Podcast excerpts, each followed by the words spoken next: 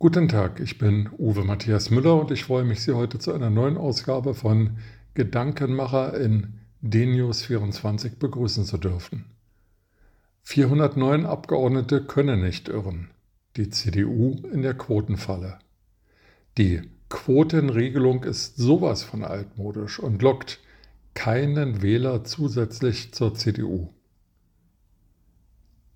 Nun also auch die CDU. Endlich.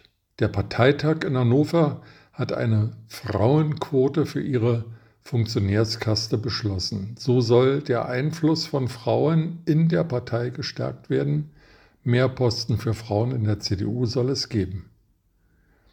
Die Partei, die unter ihrem noch relativ neuen Vorsitzenden Friedrich Merz mehr Profil und Kontur bekommen sollte, die Partei, die weg wollte vom Merkel, AKK, Laschet, Kurs der anbiedernden Sozialdemokratisierung, befriedigt den veröffentlichten Meinungsdruck und beschließt nach drei Jahrzehnten Diskussion und zwei Jahrzehnten Bundesvorsitz von Angela Merkel und Annegret Kramp-Karrenbauer eine Frauenquote.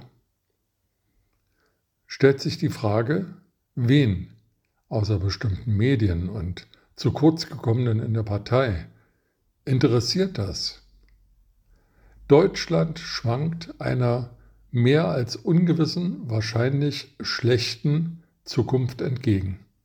Krieg, Energieknappheit, Inflation, Digitalisierung, Arbeitskräftemangel, unfundierte soziale Sicherungssysteme und demografischer Wandel sind weltverändernde Themen. Und die CDU kreist um sich selbst und findet sich auch noch toll. Statt modern in Lösungen und Kommunikation zu werden, peppelt die CDU heilige Mitte-Links-Alternative Mikrothemen. Quote statt Konservatismus, Dirigismus statt Konkurrenzkampf. Das ist altmodisch. Die CDU schafft es nicht, für diverse Mitglieder attraktiv zu bleiben und will nun wenigstens Frauen in Funktionen zwingen. Wie will die ehemalige Volkspartei, die nicht mal mehr jeden vierten Wahlberechtigten repräsentiert, für Stammwähler interessant bleiben und für neue Wähler attraktiv werden? Die Frauenquote allein ist da wahrlich keine überzeugende Antwort. Es bleibt der Eindruck, dass die CDU mit Friedrich Merz einen Vorsitzenden hat, der meistens eine gute Show liefert.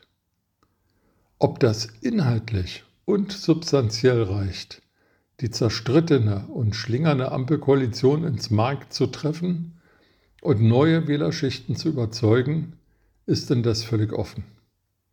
Das ist nicht gut für ein Deutschland in Not.